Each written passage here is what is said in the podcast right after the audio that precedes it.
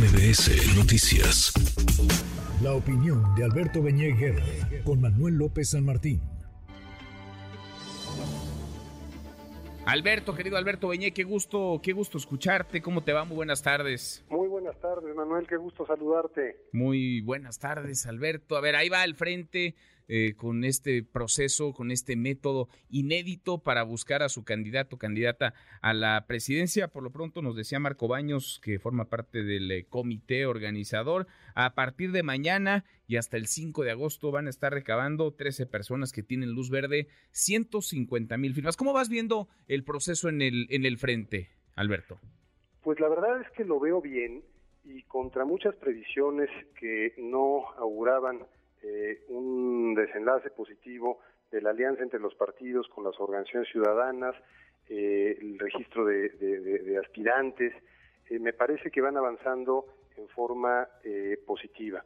creo que este proceso interno además tiene una garantía esencial, Manuel, que es precisamente el comité organizador, que además de Marco Baños está integrado por otras seis personas, hombres y mujeres, con amplio prestigio y, mucha experiencia en materia electoral. Eso creo que es una garantía pues para todos los participantes y para la ciudadanía en general. Y creo que lo que va a ser clave ahora es que esta aplicación para recabar firmas en eh, respaldo, en simpatía a cada uno de los participantes, funcione bien, que no haya problemas, que no haya absolutamente ninguna duda sobre su eficiencia y transparencia, y después que logren eh, durante sus eh, actividades y sobre todo en el foro, en el primer foro que se llevará a cabo una vez que termine este proceso de recabación de firmas, que realmente haya propuestas. Yo creo que eh, la gente lo que está esperando es que quienes aspiren a ser presidentes de la República expongan su visión sobre el país y digan qué es lo que proponen en diferentes políticas públicas eh, y decisiones estratégicas para el país, empezando por la seguridad, pero también por el sistema de salud, por el sistema educativo, en fin, por una serie de asuntos que son prioritarios y creo que eso va a ser muy enriquecedor para la vida democrática. Sin duda. Ahora, eh, está el tema de la publicidad, de los gastos y a propósito de lo inédito del proceso, de cómo algunos parecen estar simulando en una legislación electoral que parece muy clara y están reescribiendo o están reinterpretando, Alberto. Nos decía Barco Baños, no hay tope de gastos de campaña. Los gastos que haga cada uno de los aspirantes se deberán reportar al Instituto Nacional Electoral, al Instituto Nacional Electoral. ¿Qué, ante qué estamos? Digamos, ¿cuál es la circunstancia en este sentido? Porque, eh, pues, eh, por un lado vemos a las corcholatas tapizando las principales avenidas del país con anuncios, con vallas, y por el otro, probablemente veamos también a otros y a otras haciéndolo. Y mientras, ¿dónde queda la ley?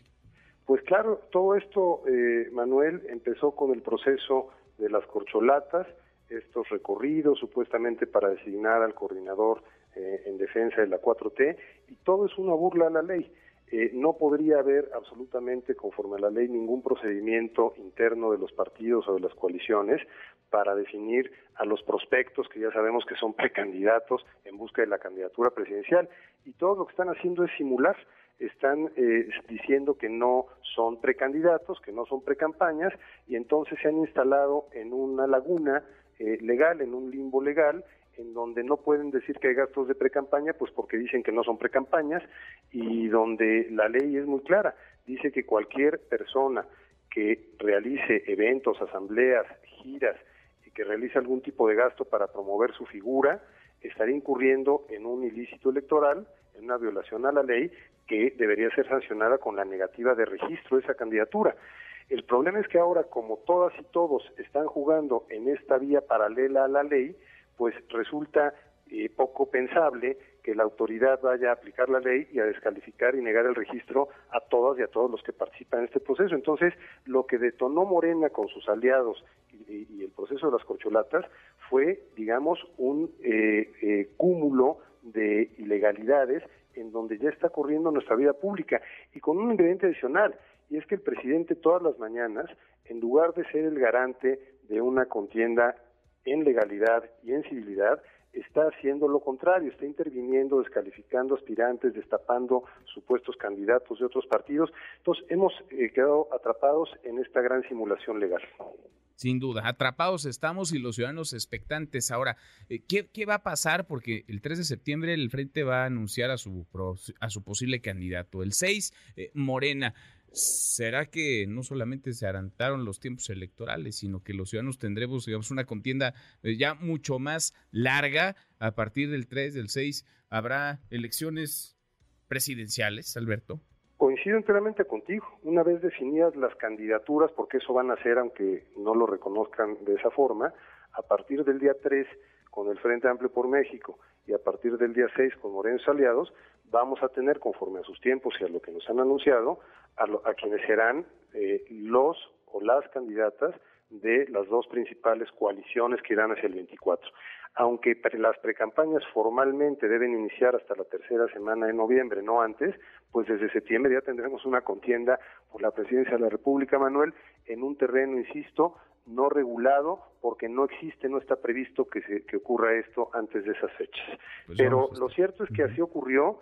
Eh, uno puede estar de acuerdo o no con esa legislación restrictiva, pero es la que existe, es la que es válida, es la que tendría que observarse, y me parece que eh, pues eh, el problema es que esto deja en un sentido anulada a la autoridad, una autoridad que no se ha atrevido, eh, la autoridad electoral, con esta renovación del Consejo General del INE, pues no se ha atrevido a hacer valer esa autoridad y a poner restricciones.